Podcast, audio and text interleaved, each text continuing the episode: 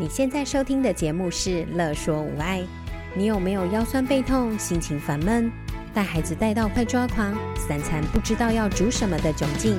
赶快来和治疗师做朋友，我们准备了生活优化、了然于心、育儿忍者术、故事露营地、阿娟是暴力灾的节目，还有每个星期六上架的无爱格言，要用治疗师的思维、生活化的方式解决你的疑难杂症。大家好，我是育儿忍者树的何贵，谢谢大家的支持，让我们持续更新到一百集喽。虽然录制 Podcast 是一个完全免费、没有盈利的工作，而且啊，我常常在搞定小孩上床睡觉之后，才开始在半夜录制。如果我录制的时候啊，看到一则新留言，会让我整个半夜精神都很好。你们的留言啊，就像我的宵夜咸酥鸡一样，可以给我安定工作的力量诶。那你们最近好不好啊？如果你家孩子是小学生，这个礼拜应该是在拼月考了吧？大家是不是都处在焦虑紧绷的状态呢？那如果你跟我一样是职业妇女，身兼工作和家庭，打开行事历一看，应该会发现今年已经到第四个月了耶，快要过了一年之中的第一季喽。时间真的流逝得很快耶。我还记得啊，今年一月的时候，我接触到李崇建老师的一本书，叫做《给长耳兔的三十六封信》。这本书透过三十六个故事，说出陪孩子面对三十六个问题。那也因为这本书，我发现了作者的妹妹李怡婷，她也是一位作家哦，和她的哥哥一样，很擅长说故事。而且我后来发现呢、她在教养的路上，因为运用了美国家族治疗的萨提尔模式，这个模式我在研究所的时候曾经接触过一点点。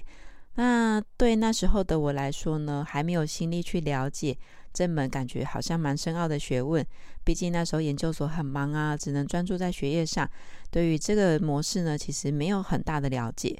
不过后来在李怡婷的萨提尔教养的这个脸书粉丝页上面呢，看到老师因为萨提尔的模式，让自己从高压的教育走向和谐的教养，感觉蛮不错的。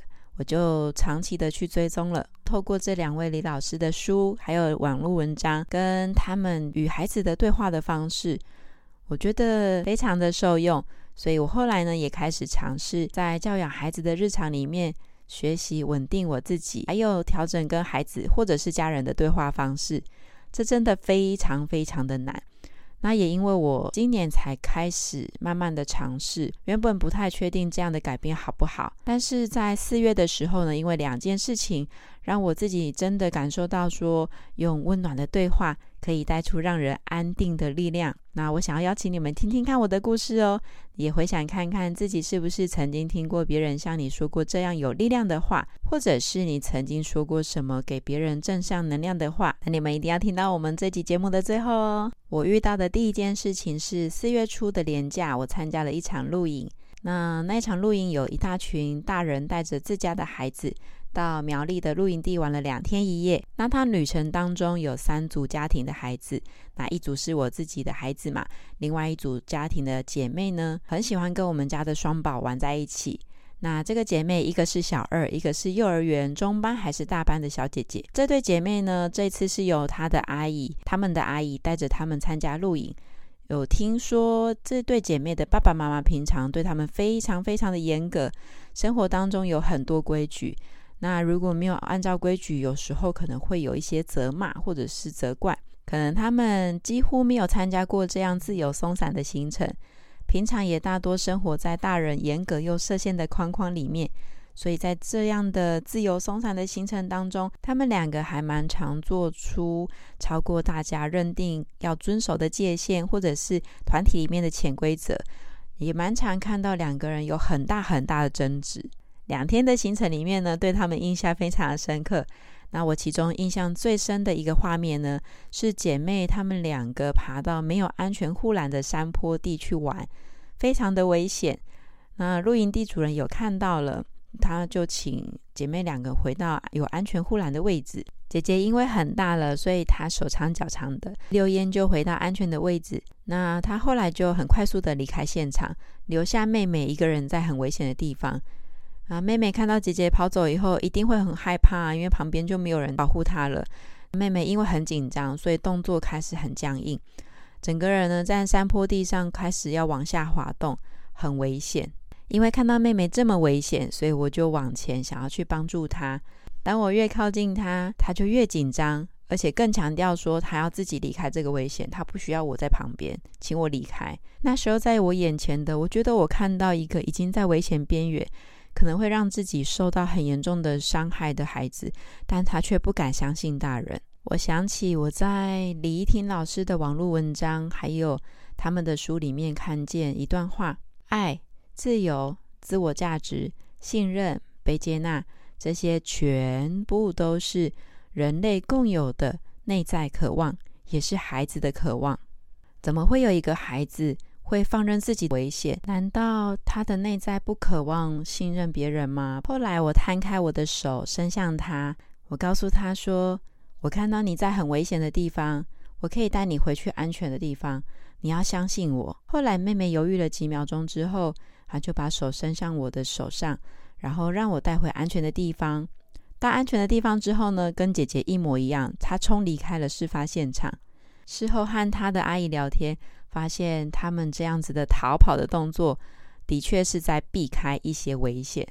而这个危险呢，就是大人的责骂。你可能会想，做出这么危险的动作，就是要骂啊。但是趋吉避凶，让自己在安全的地方，应该是每个人类的本能。经历整个过程的我，还有我自己也是孩子的妈妈，我看到这两个孩子做了不适合的事情，他自己来可能会受伤。那如果大人帮助他，他可能会被骂。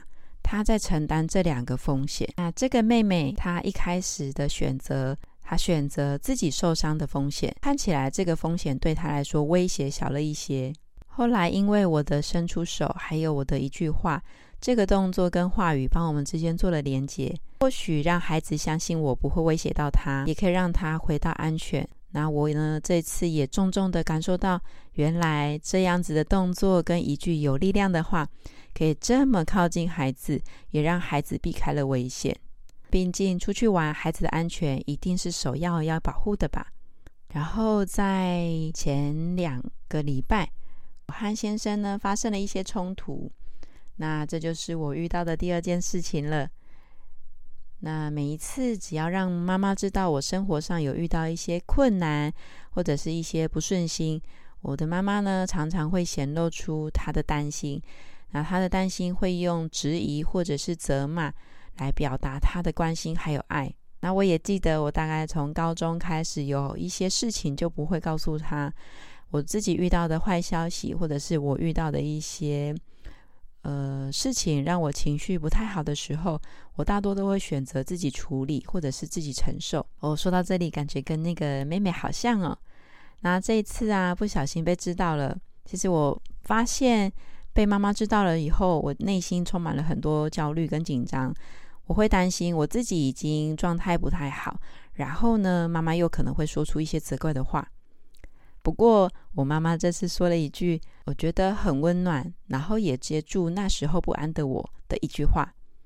我妈妈跟我说：“我很相信我的女儿，我相信你可以用你的智慧去面对这件事情。”这句话很短，可是我也觉得好温暖，因为当下我觉得我是被信任的。而且这也是我从高中到长大成人之后，觉得第一次内在和妈妈靠得这么近。那因为这句话也引导我那一天放慢我自己的脚步，稳稳的去应对当天的工作啊、生活啊，还有婚姻的冲突。最后呢，就好好的解决了它。李依婷老师曾经说过一句话：“中华五千年的历史。”我们很习惯严以律己，也严厉的对待孩子。我们都是这样一路长大的，然后我自己也是这样一路的长大。在这样的环境长大的孩子，即便父母是爱孩子的，孩子也不一定感受得到爱。我期待我自己是一个可以给爱的大人，也可以得到很多的爱。所以后来啊，我就尝试着改变和别人的互动跟对话方式。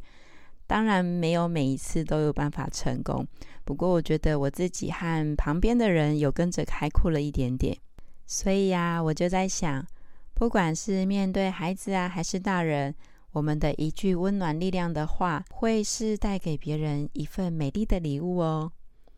听到这里呀、啊，你有没有想到曾经温暖你、安定你的一句话呢？又或者是你有没有向他人说出这样的一句话？这一集啊，刚好庆祝我们一百集的节目。除了庆祝我们一百集的节目之外，我们也好希望让更多人可以看见你们的温暖。如果你有这样的一句话，不管是曾经你听过，或者是你对别人说过，我们都邀请你们将这篇文章按赞，然后到脸书留言，写下你们听过或者是说过的一句话哦。我们会从留言之中抽出一位幸运的人，获得我们的超商或者是超市礼券哦。那我们今天就到这里喽，祝我们一百集快乐，也祝你们可以拥有爱与温暖。那我们就到这里喽，拜拜。有任何问题、疑难杂症，想和治疗师做朋友，欢迎在 IG、脸书搜寻“乐说无爱”。在粉丝专页中留言给我们或私讯我们哟。喜欢我们的主题，请帮我们按下五颗星，也可以小额赞助支持我们继续做节目哦。